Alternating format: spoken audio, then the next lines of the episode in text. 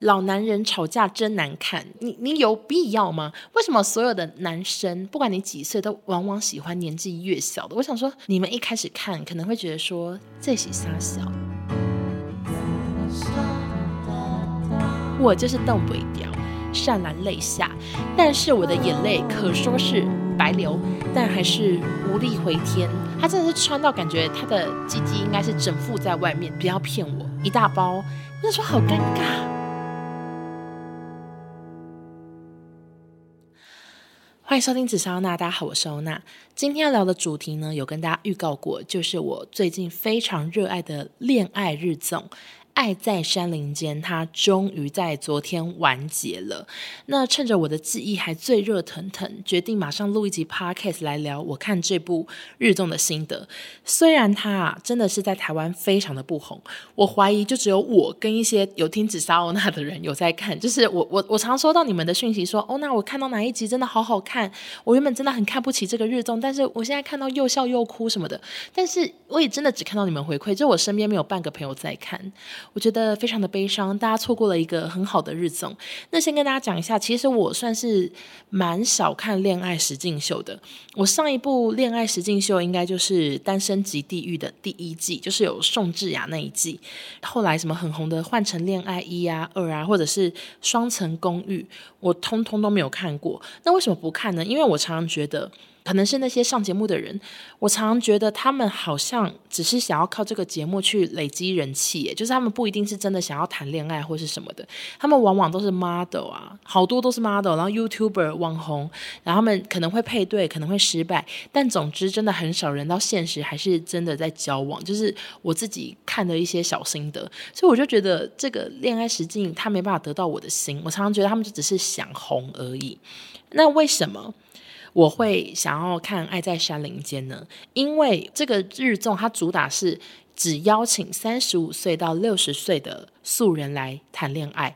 那三十五到六十岁，我觉得他们想要红啊，或者是他们是帅哥美女的机会，当然就是比较低，因为他们可能已经就是帅爷爷或者是美阿妈，就是已经不是那种年轻人了。所以我那时候觉得这应该是一个比较真实的素人恋爱实境秀。加上那些来宾啊，也就是真的长得很素人样，所以我就觉得 OK，这个实境秀非常的增加我的可信度。再加上他的主持人是小纯，就是以前男女纠察队伦敦之星的小纯，我最爱的小纯，所以我就是非常的想看。也的确，我一开始看一两集的时候，真的没有喜欢这个节目，只觉得 OK，就是好多素人在谈恋爱。但是随着我越看越多集，我真的是。毛起来大哭大笑，真的非常非常的投入。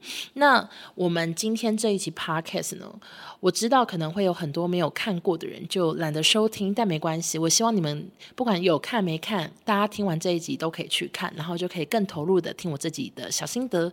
那为了让一切就是比较有顺序呢，我就从人物一个一个聊我对他们的感觉。首先，第一位呢，就是好莱坞。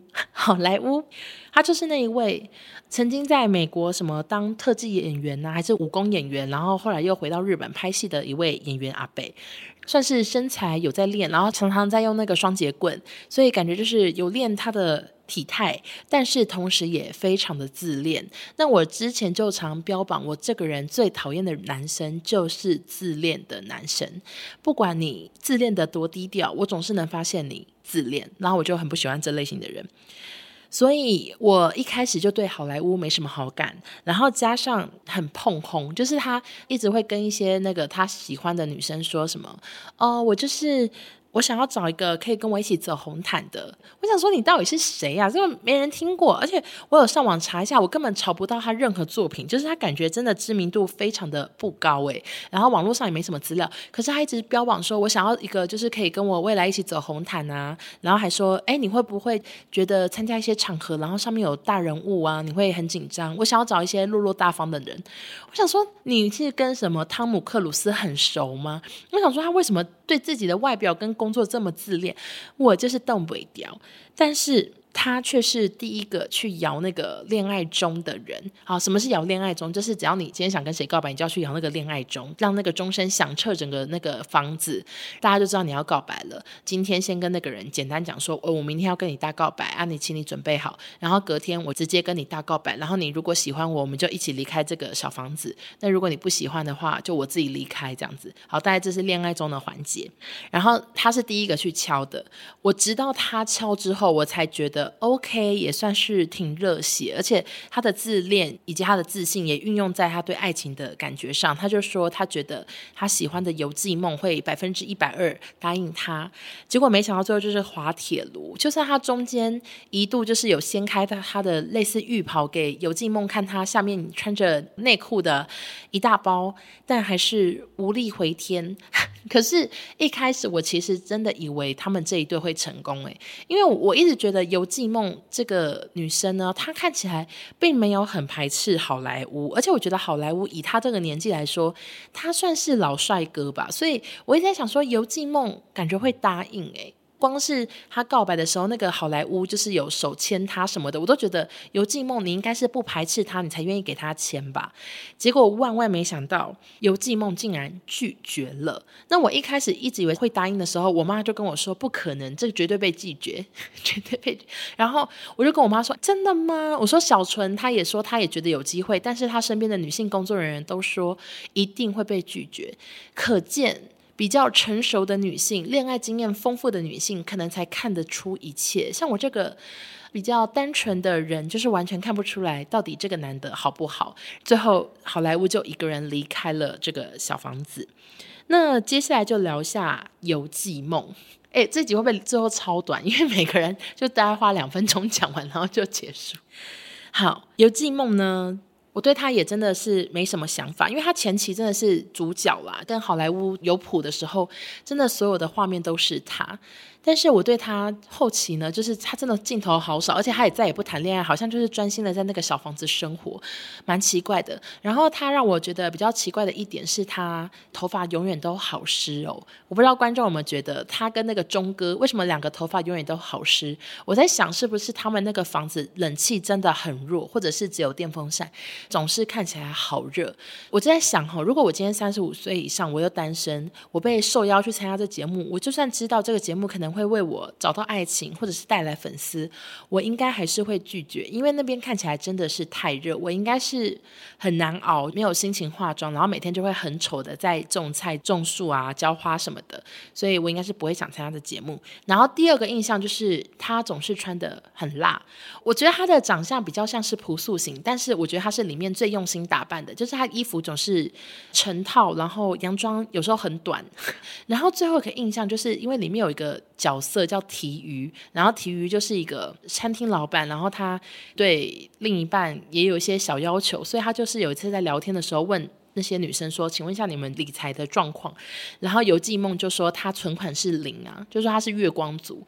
我那时候看到就觉得。发人深省，因为尤静梦已经四十几岁了，然后又单身，代表说她她身边可能不会有未来有小孩照顾她，或者是她老公可以照顾她，她就是一个人要负担自己的生活。然后她是月光族，我真的觉得不行诶，而且年纪越大。从里面的那些角色，他们就是会生一些病，就有些人说他们关节痛什么的，就是很真实的一个实境秀。所以我更觉得应该要存一点钱，为未来做打算，为老年、为生病做打算。但尤静梦她说她存款是零，所以我对这个女生也是直摇头。好，那下一个？也是让我常常会为她想哭的，就是米娜。那米娜呢？她今年六十岁，然后她以前是一个很身材曼妙的日本小姐，也上过节目，非常的漂亮，还生了一个儿子是童星。但是她的感情生活就是很不顺利。她第一任老公呢就劈腿外遇，然后所以离婚。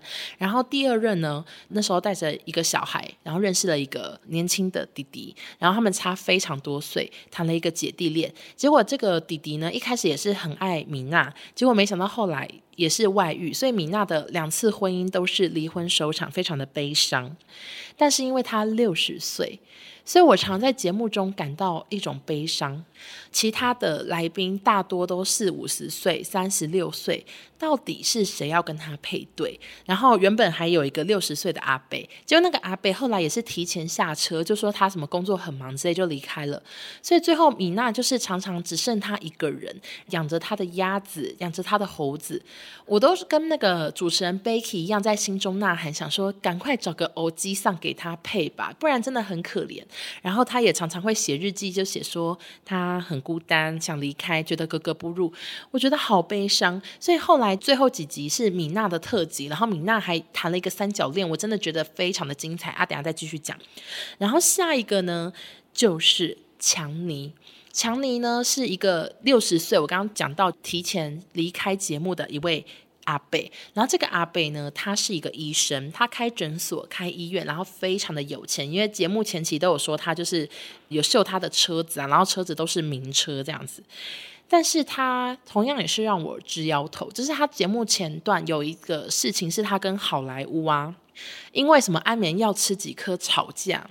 我只能说，老男人吵架真难看。想说你都诶六十岁了，然后为这么无聊的事情很生气啊，然后这种眼睛瞪大，我就觉得好受不了老男人吵架。全世界的大男人，老的大男人就是看起来很讨厌，而且你工作这么忙，你干嘛来上节目？因为他就是说，他为了上节目呢，他都是半夜在工作，在用笔电处理他医院或诊所的事情，最后也是因为工作太忙，有事情一定要处理而离开了这个恋爱村。我想说，这么忙你还来，到底想怎样？就是你真的想谈恋爱吗？我真的是看不懂，但是因为他看起来也不像是灵验，毕竟他就真的是一个医生，所以我就是对强尼的呃这个角色从头到尾存在的意义觉得很问号，真的很不喜欢实境秀出现有人消失，诶，就是有人提前离开怎么样怎么样的，像以前超级名模生死斗也常常会有人因为什么剪头发被剪太短，然后就气得半死，然后就大哭，然后就离开节目，可是他们常常是已经被剪短，然后还不能接受才离开，我都觉得说你都已经。剪短了，你何不就撑一下？你要么就是在剪头发、剪刀下去之前，赶快说你不要玩这个节目。可是很多人都是已经剪了，然后才离开。我就想说，真的看不懂，而且会让观众有一种哦怅然若失的感觉。然后那集就会少淘汰一个人。我想说，为什么要让规则变这样？所以我就很不喜欢提前离开的人。如果我现在在收听节目的人，你们以后会去参加什么实境秀的话，麻烦给我撑到最后，因为观众想看你们撑到最后。好，那下一个呢？我觉得是我会花最多篇幅讲的人，就是刚叶。我原本呢，在看前几集的时候，我都想说，为什么这个短头发的女生镜头这么少？就是她像一个。背景完全没有人拍他，也没有人知道他爱情会跟谁，就是他真的没镜头到最高点。他就叫做刚野，然后他是一个便利商店的店员，好像是打工族。然后他曾经在很年轻的时候结过一次婚，离婚没有小孩，但是他却是让我看了最心有戚戚焉，放了我最多感情，哭得最惨的一个。女生为什么呢？其实有一个很大原因是她有说她以前是个胖妞，所以她胖的时候当然就是感情不顺，然后后来瘦下来之后就有认识了一个便利商店的男友。结婚一年又离婚，就再次的感情不顺，对爱情是很没有自信的。就是他有说他不太会化妆，不太会打扮，反正整个人就是看起来糯糯的。我就觉得很容易在他身上看到一部分的自己，所以我真的看了觉得很悲伤。然后其中一段，我觉得很多人应该看了没什么感觉，但我也哭好惨的，就是那个手环的段落。本来他们就是女生都串珠珠嘛，串好之后有五条手链去给四个男生选。所以也会有一条被遗落，就是没有人选这样。然后因为刚叶就是手工艺也没有很厉害，所以他穿的那个珠珠最后就没有人选，就是连那个六十几岁的啊，任何新来的啊，大家手链都被选走了，就只有刚叶的没人选。被挑剩的感觉真的是让人感到非常的悲伤，而且那些男生也没有人说，哎，那我帮你拿，我一个人拿带两条什么都没有，哎，就有人说还是给导演，最后还有人说，哦，那就给下一个来的男生什么的，反正就是没有人要那个手链，我觉得看好可怜。刚叶在那边坐着坐着，他可能也觉得自己有点悲伤吧，可能从头到尾就是感情不顺，然后外加手链没人要，所以他还坐在那边就不小心偷哭这样，我就觉得看了好难过，我懂他的心情，这就像是。例如说，嗯、夜游。以前大学不是有夜游吗？然后会有抽钥匙，女生抽到谁就要去搭谁的机车之类的。那我其实本人是从来没参加过的，但我就在幻想说，这是不是很像那个情景？就是今天一个比较非主流、其貌不扬啊，可能是胖妹之类的，她抽到了一个钥匙，然后那男的翻白眼说。还要载他，我就觉得好像那个感觉，然后我就看着觉得好悲伤。就算我自己没有发生过类似的事情，然后后来呢，他对于他喜欢准平，他很勇敢的追爱，就算他觉得准平可能对他自己没兴趣，他还是哭着很努力的告白，那些我都非常非常的感动。我就是很希望他成功，但同时我又觉得几率很低，所以最后他真的成功，成功的跟这个准平一起牵手离开的时候，我真的啊。潸然泪下，但是我的眼泪可说是白流。为什么？因为我当我一看完这一组，他们两个顺利离开爱情村，我心很悸动。我立刻去上网搜寻全部人的 IG，因为原本我看前面的时候，我真的没有很 care 大家 IG，想说 OK，这是一个打发时间，吃饭的时候可以看一下的日综。但是看到刚叶这一组，我真的我真的太激动了，我觉得太好看了，所以我就上网搜寻他们的 IG，结果我就发现刚叶。他曾经呢，以前的 IG 贴文，他画着一个感觉就是精心打扮的妆，他看起来是会画眼妆的。要知道化妆最难的就是眼妆。我一开始学的时候，一定是先学会什么画粉底啊，然后画腮红，再学什么睫毛膏，睫毛膏之后。我才学眉毛，眉毛完之后才学眼影。我就是根据我自己的难易度，我在慢慢练习这些化妆技巧。但刚业，你在节目上说你不会化妆，然后你还让其他的来宾那些素人姐姐帮你化妆，结果啊，你的 IG 你会化妆，这是怎么回事？所以我觉得我自己是不是被骗了？但是有网友跟我说，他发现日本的推特有在讨论刚业平常还是。广告演员，他可能不一定是那个美女女主角，但是他就是有蛮演过蛮多广告的一些配角，所以我在想，这有两个可能：一，我们大家都被骗了，这就是一出戏。刚业他真的在把自己当拍广告，他是演一个爱情不顺的恋爱苦恼；二，他那些有化浓妆的照片是他广告收工后拍的。他可能真的很不会化妆，所以想说收工后我今天好漂亮，我要拍照。我懂他的心情，因为我以前呢、我只要妆发完，我也是很爱拍照。想说，哎呦，今天妆真美，我要拍照留念。所以我在想，刚业可能就是这样的情况。但我宁愿相信他是因为收工后觉得自己很漂亮拍的。我希望这一切都是真的，我不希望他那边演他不会化妆，看了会很生气。因为他有主打，他衣服都很丑嘛，所以他最后还穿那个其他人的衣服，让自己看起来比较好看。所以我一开始也想说，OK，既然你是广告演员，我猜这或许是个人设，你就在演一个笨拙的打扮的人。但后来发现，他在那个节目里很常穿的那个冰块 T 恤，就是一件卡通 T，非常的幼稚的卡通 T。他在好多年前就有在 IG 发过，所以我觉得 OK，他可能真的很喜欢这件冰块 T，而且他应该是真的很节省，因为他穿了好多年。好，这就是我对刚业的部分。那下一个呢，就是跟刚业配对成功的准平。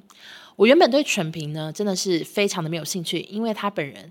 看起来是非常非常的矮，但是我看久了，我就觉得这男生怎么越看越帅？就是他很有一个日本味，他看起来就是好像在冲绳开居酒屋，然后有卖苦瓜咸蛋，不是啊，有卖苦瓜炒豆腐的那种日本人的样子。他是长得非常日本味，而且他矮归矮，他是很有品味，就是他穿搭有精心打扮，而且我有去看他 IG，他平常穿搭也很好看，他去雪地滑那种雪板啊什么之类的。他的衣服都好好看，他的雪衣怎么有这么多颜色，这么多种类都很好看。然后另外他还有留一个小辫子，他是说他以前是长头发，然后他把头发剪短之后，他舍不得这个长发就是与自己再无关联，所以他就把一撮头发留下来绑成辫子，然后说他会等到有一天想剪的时候再剪掉，就是种种都是觉得他挺有品味的。败就败在他那个裤子啊，真的是好垮，他真的是穿到感觉他的鸡鸡应该是整副在外面，就他裤子非常的垮。然后那时候我找到他 IG，我就发现他的私下穿搭也是大垮裤，然后我就有分享他贴文说，啊、呃，这是准平的裤子比小贾斯汀还垮什么的。结果没想到准平是一个非常关注那个网络世界，他就有发现 Netflix 播了之后，他的粉丝变很多，然后很多人关注他。他也发现很多人去分享他线动，分享他贴文，他就发现了我那篇贴文。他看不懂中文，他就直接截图说，就是觉得 Netflix 很厉害，让他多了很多国外的朋友。我想说，希望他不要按那个翻译年糕，位，我好害怕，他可能会看到我就是在说他裤子好垮，跟小贾斯汀一样垮，真的是很抱歉。那准平他一开始的目标就是最漂亮的优子。让我一度是蛮讨厌这个男生的，像是那个他们在村里，然后在弄什么窗户，在弄那个纸门的时候，结果呢就突然下雨，然后闪电打雷，这样女生们就很害怕，然后就啊这样子，就很害怕躲起来这样，然后准平他就很 man，他就搂住了优子，就是一副说别怕别怕。我想说猪哥，因为说实在的。打雷除了很大声会吓到以外，有什么好被搂住的？打雷又怎样？又不是真的要打在屋子里，而且屋子里不会有打雷打下来呀、应该都有一些避雷针什么的吧？他顶多打在外面。那请问一下啊，你搂住他到底是在保护什么呢？难不成是雷公本人有要下来打架吗？想说是是雷公本人要出场是不是？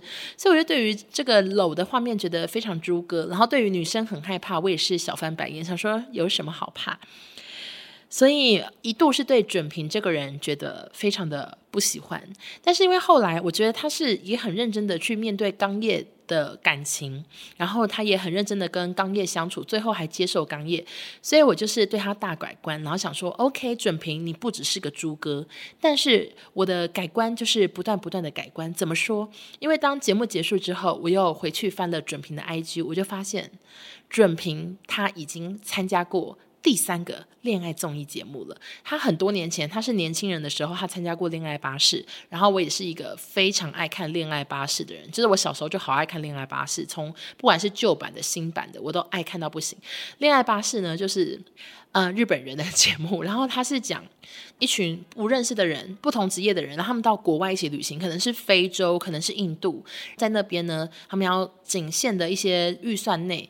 过好几个礼拜，搭着那个巴士啊，然后到处在什么非洲的各个地方旅行，也是一样。就是如果你喜欢谁的话，最后就是来一个大告白啊，给对方机票，说要不要跟我一起回日本，就是一个环游世界的恋爱节目，非常的好看。那其中好看的部分，像是有些人真的结婚，有些人离婚。然后之前我还看过有一个好印象深刻是，是她是来这个节目谈恋爱的一个女生，结果她最后爱上的是。工作人员，这个也好看死了。虽然我忘记他最后是有跟工作人员告白，还是他被迫离开这节目，我有点忘记详细了。如果有人记得，可以跟我讲。但总之，因为他爱上工作人员，真的觉得这一切也太真实了吧，真的好看到不行。然后总之准平就是很多年前有参加过恋爱巴士，然后这几年他还参加过另外一个恋爱节目，我不确定他是在演什么，但是看起来他是有跟一个女生一起拍婚纱照，穿婚纱，感觉就是有那种假结婚之类的一个恋爱节目，所以我对于准平他现在又来上第三次恋爱节目，我满头问号诶，准平，你真的想谈恋爱，还是你只是想红？我不确定哦，因为首先他上三个恋爱节目，然后像第二个恋爱节目，他穿那个西装打领带，旁边有个女生的照片，他也没删，就是还存在在 IG。然后现在第三个节目，节目一播他就开始开直播啊，然后到处联合直播什么的，我就觉得我对准评是满头问号。我是想说他是不是只是想要很多粉丝？我后来稍微改观的原因是因为准评他发了一则影片，那影片可能是网友剪的，我或是怎样，反正就是他跟刚叶的。在节目中的所有相处串音乐，然后最后呢，那个影片的封面照是他们两个人穿情侣装，感觉去一个地方玩的合照，都穿全白，戴白帽子，看起来真的是很速配，所以我又改观了。我想说，OK，我希望你们有谈恋爱。节目大概又播了几天，他们可能有发现说自己真的是越来越红，然后他们两个就一起开直播，诶，我真的好惊喜。我完全看不懂日文，但是我也点进去看了许久，我完全看不懂留言，但我还是看得很开心。总之，有网友跟我讲说，他们两个现在疑似是真的在试着。远距离恋爱，然后目前正在相处中什么的，我就勉强相信这一切是真的。但是如果是假的，我也但愿我都不要知道。我也拜托准平，你不要再去上其他的恋综了，我会昏倒。我也请刚业，就是好好的跟准平谈恋爱，不要骗我。我希望你们不是演戏，如果你们真的是演戏，我真的会很伤心。好，接下来呢，也是一个从头串场到尾，但是完全没有人要跟他谈恋爱，他却不断误会每个人都喜欢他的提瑜。提瑜在这个实境秀就是蛮像一个搞笑担当，他一度呢就是有点被制作组剪成一个疯疯癫癫的男子，就是他只要女生跟他有点互动，他就觉得他好像喜欢我，然后甚至会怀疑自己深陷一个三角恋，对另外两个女生不好意思之类的，就是一个大怪咖。然后是直到节目后面有剪一些他的私。下的互动啊，才发现 OK，他就是一直不断的在为这个恋爱村付出。他就是很常早起打扫、煮饭，像什么他们的三餐呢、啊，很常是体育负责，还那边弄披萨什么的。我觉得不管你们一开始看对体育是什么感觉，我想看到最后应该都会觉得体育是一个还蛮不错的人，而且他也很有钱，因为体育好像是开了一家意大利餐厅卖意大利面，然后连那个主持人 Becky 都说他知道，所以可见应该是一个。挺好吃的，挺有名的面店。然后他也买房子，并且说他没有任何的房贷什么的。所以我觉得体育，如果他今天不是在恋爱村，他是在现代，不是现代啊，就是在在现实生活的话，搞不好会蛮多女生喜欢的。外加他又很会煮饭嘛。但是呢，我觉得体育有一点呢，让我觉得。不会很喜欢他，就是我觉得他好像真的是本人应该也还是个大怪咖。就是他有说，因为他买了房子之后，他是让房子整个空着的，他想要等未来有另一半有女主人之后，再跟女主人一起规划。我看了满头问号，因为他真的有坐在房子里合照啊，有被拍一些花絮，真的都没有任何家具，连沙发都没有。我想说，T U，你平常到底怎么睡觉？我真的看不懂诶，就是感觉也没有毯子，也没有棉被，那他是不是平常就是拿个外套，然后就铺在地上，然后就这样勉强睡觉？但是那房子看起来也是挺高级，就觉得 T U 是一个花钱但是很搞笑的人。他凭什么说游记梦是月光族？他原本还说游记梦，嗯、现在是月光族，我们不合适。我想说，你自己看起来也是家家徒四壁的在生活啊，大怪咖。好，那体育最后呢，也是什么都没有的离开这个节目。但我相信他的意大利面店生意应该会越来越好。好，那下一个呢，就是小托。小托就是一个穿着很朴素的单亲妈妈，她看起来真的是挺乖巧，然后都穿那种你知道牛仔吊带裤啊，就很朴素的日本女生的感觉。但是我有被他的。一些求爱的行为有点吓到，我觉得他对于爱情是很积极的，不管他是一开始很主动的去认识他想认识的男生，不管是大宝，不管是清酒科，他总是展现出很积极的样子。他甚至还做那种 DIY 做的按摩券，然后给清酒哥这样，我都想说。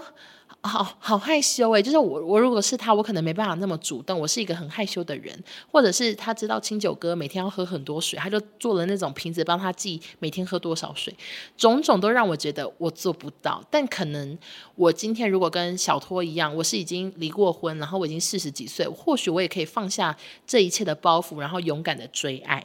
小托其中一个让我觉得最尴尬、最尴尬的事情，就是他后来不是非常的喜欢清酒哥吗？然后他们两个就有一天就约出去散步，他就主动说：“哎，那我们假装一下，我们现在在谈恋爱，我们牵手好不好？”我就说好尴尬。他们说实在的，可能也就是在那个恋爱村认识个啊、，maybe 两三个礼拜，就是又不是好几个月，就只是几个礼拜，然后还要说我们现在牵手，假装我们在谈恋爱，这一切都让我觉得好害羞、好尴尬。他最后也是顺利的跟清酒哥离开了这个恋爱村，恭喜恭喜！但是我又发现一切不对劲，因为啊，我也找到了小托的 IG。那小托呢，他的 IG 自介就写着他的职业是模特斜杠杠演员，根本就不是治疗师。平常在节目中说自己是治疗师，我相信他可能也有在做治疗师，但是这一切又让我陷入了问号，想说。小托，你是不是也在欺骗我的感情？我这么的相信你，相信你淳朴，相信你只是想要帮自己在觅得人生最后一个爱情，但是你是不是在演戏呢？我不确定。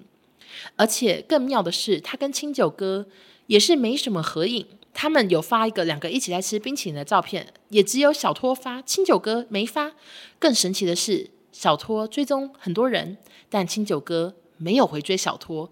如果你们今天谈恋爱，你为什么不追小托呢？不追踪也太奇怪了吧！所以我就觉得这怪怪的，这不确定有没有在一起，或者只是一个逢场作戏，我不确定。我觉得我自己也矛盾，你知道吗？就是我常常看的好入迷，我看到眼泪就是啪嗒啪嗒的跳，啊哭到不行。然后我又好希望他们幸福什么的，因为很多人是已经很老了，六十岁，可能真的这就是他们人生最后一个爱情，这个人注定要跟他走一辈子。所以我，我都是看得很悲伤，看得很投入，很感动。结果后来就是一直发现他们可能是演员，可能是 model，我就觉得嗯，翻白眼，希望不是真的。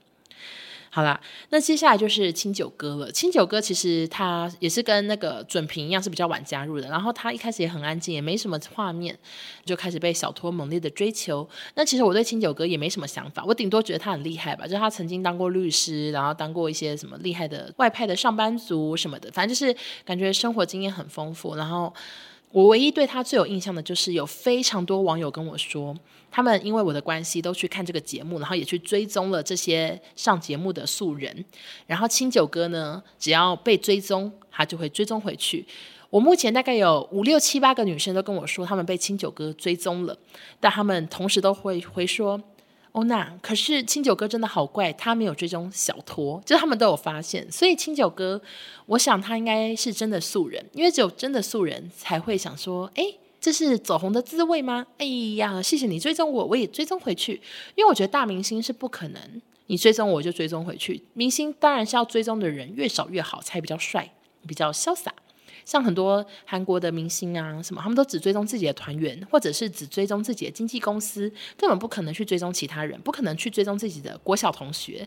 但是清酒哥他连台湾的观众都追踪，所以我觉得清酒哥他应该是真的素人，但是不一定有跟小托谈恋爱，顶多有一起吃冰淇淋。好，下一位男生呢，也是很早就出场，就是长得很帅的大宝，然后他是一个日韩混血儿。呃，长得就是很像杰尼斯会录取的类型，就眼睛大大的，然后感觉他以前的穿搭也很好看，只是现在因为在这个恋爱村穿的比较朴素这样。但是有蛮多点，我觉得很多女生会却步，像是他有说，就是他在上节目的前不知道几个月吧。他相信了一个人，投资了几千万给对方，就对方卷款而逃。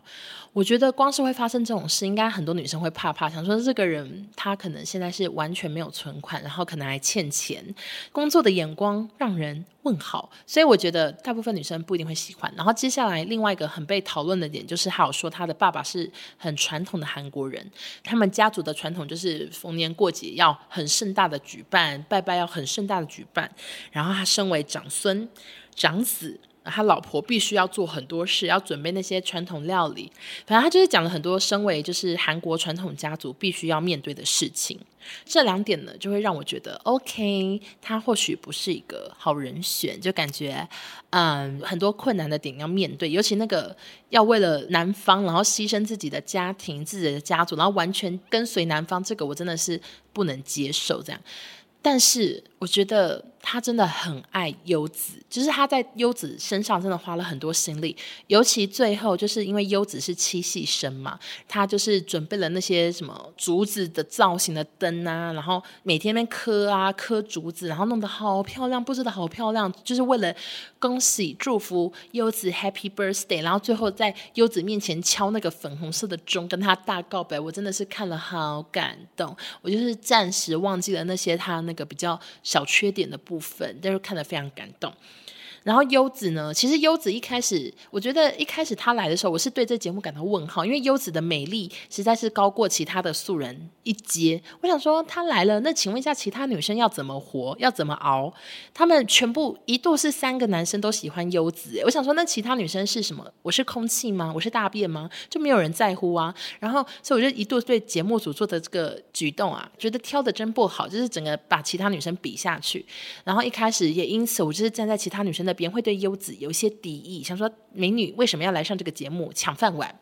但是后来我就觉得优子她也是对爱情算是很认真的人，而且她有一只眼睛看不到等等的问题，看久了就有更了解她，也很喜欢她。但是我后来也是在 IG 发现啊，优子在自己的自介有放经纪公司的什么联系方式，我严重怀疑她可能也是个灵眼啊，假装自己是瑜伽老师，然后结果又是个灵眼。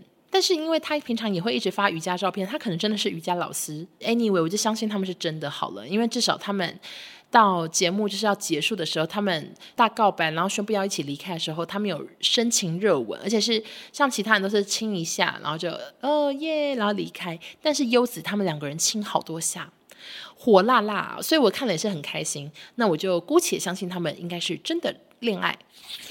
好，那最后一位呢，就是。钟哥，钟哥呢，他也是六十几岁，然后主要的工作是房东，好像名下有非常多房产。那时候他出场的时候啊，我真的非常的开心，因为他六十岁嘛，我想说太好了，终于来一个阿伯可以配那个米娜，因为我就一直觉得米娜在这边很悲伤，因为都没有那些比较老的男生跟他配对嘛。而且钟哥看起来很活泼，然后很开朗，我觉得也不错。但是啊，他马上就对另外一个辣妹叫做尤美，一个美魔女呢。露出了猪哥的模样，一直说她好漂亮，眼睛一直看着他。我想说，你都六十岁，喜欢四十岁的，到底想怎样？哎，对啊，尤美好像由美到底几岁？尤美好像三十八岁，就喜欢一个小自己超多岁的。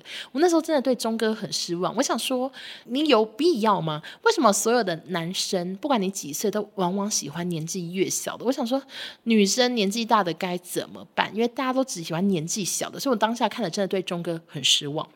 但是后来，因为就是节目都会先前期先大家简单认识，然后中间才会穿插一些，就是 OK，他其实背后什么故事，所以我们才知道钟哥他其实就是很多年前他是有婚姻，然后他老婆就是生病过世，然后他有很多年都走不出来什么的，就发现他是一个用情很深的一个阿伯，所以也是对他大改观。然后后来呢，他好不容易放下了对。亡妻的思念，他是想真的谈恋爱，想要找一个人陪一辈子，所以他开始追求米娜的时候，我终于就是比较喜欢他。但是我一样想问说，为什么钟哥头发这么湿？我真不知道是发胶用太多吗？从到尾头发都好湿哦，看起来好热。他后来就是跟米娜道告白嘛，然后在告白前他就去敲那个恋爱钟。我跟你讲，真的太好笑。那个恋爱中，我真的是百看不厌。就是怎么可能会有人敲这么大力？就是那个大力的程度，好怕他中风，就是非常的夸张。然后我每次看到狂笑到不行。那很遗憾的是呢，就是后来他跟米娜在大告白的时候，米娜是说她觉得钟哥还没有忘掉前妻亡妻啦，就过世的妻子，所以他拒绝了这个感情。但是就在我觉得啊，果然现实中。没办法这么美好的感慨的时候呢，突然又播了一个 VCR，是他们四个月后还是决定交往。我真的很喜欢这个补充说明，很喜欢这个转折，让一切又觉得很浪漫、很甜蜜。我非常喜欢这个 ending，而且他们最后还去拍婚纱照，也太感人了吧！两个都六十几岁还拍婚纱照，看了就很想哭。OK，现在小小想哭，好像神经病。但总之就是以上几位就是比较主要的角色啦。那我知道可能没有看过节目的人不知道我在说什么，但没关系，我就是回馈给所有因为我而去看这个节目的大家。好，那接下来就简单带过几个比较不重要的边边角角，像是第一个是由美，由美是那个硕生教练。然后其实他一出场的时候，我就不是很喜欢他。我那时候还发现，弄说出现了一个最不喜欢的类型，就是你知道，我很不喜欢女生。讲话应该是啊呛辣的，但是他笑的时候给我用嘴巴捂着，我就是不喜欢女生捂嘴笑，我就觉得好做作。我觉得这是我个人浅见，我我相信现在听的很多女生，搞不好也从小就是爸妈说嘴巴捂起来笑，但我就是因为我从小就是笑的。哈哈大笑，牙齿露出来，所以我就是很不习惯女生捂嘴笑。然后其实他其他地方都没有得罪我，就是他除了捂嘴笑以外，我想不到别的缺点啊。对不起，由美。然后另外一个呢，就是被迫，被迫就是一个倒数三集才出现的。其实我真的觉得制作组真的没必要，因为倒数三集他根本来不及认识大家，然后就要离开了，也没什么画面，没什么镜头。那到底来干嘛？我反而觉得就是当人数剩不多的时候，就干脆就这样，然后就一路录到结束。但是制作单位就是又找了这个，嗯，看起来就是没什么画面的备播来当最后几集的串场角色。然后另外一个是早平，早平呢是一个四十一岁的什么动画制作人，我一度真的对他很看好，我甚至觉得他有机会。赢得米娜的心，因为他四十一岁，但他却勇敢的喜欢大他二十岁的米娜，然后还跟米娜说，希望你可以帮我当什么潜在的恋爱对象。我那时候真的好佩服他，我甚至我好像更希望他跟米娜在一起，而不是钟哥跟佩米娜，因为我常常觉得钟哥他好像只是想要找一个煮饭婆，就是我不确定他到底是真的想谈恋爱，还是他真的只是希望有人煮饭，我不确定。但是我至少觉得早平就是他种种都跟米娜很配。但是没想到后来钟哥跟他摇铃之后，预告之后，早平就放弃，然后还说哦，他其实还是想要生小孩什么的。我想说，早平啊，我对你太失望了。我原本以为你会配对成功的。其他就是比较边角的角色，就简单带过。总之，这个节目呢，总共十八集，然后呃，目前已经全剧终，昨天刚全剧终，每一周大概都是更新四集，所以其实非常快就可以看完，而且一集也不长，就大概都半小时。那它真的，你们一开始看可能会觉得说。这喜沙小，就是非常的每一个来宾都不是你们想象中那些漂亮的男生女生，没有甜蜜的，没有浪漫的画面，他们都是非常朴素的超级素人，然后都是一些阿伯阿骂这样子。但是我真的是看了之后非常的喜欢，我觉得看了会很感动的一个恋爱实境秀，搭配它的剪辑、音乐，或者是它里面有常常会有那个素描在回顾的画面，我都觉得很用心。然后因为它收视率真的是非常不好，都没人看，所以我就找录一集 podcast 来多多推广。那就希望大家听完这集 podcast 会对《爱在山林间》更有兴趣哟。好的，那就谢谢大家收听，我们下周见，拜拜。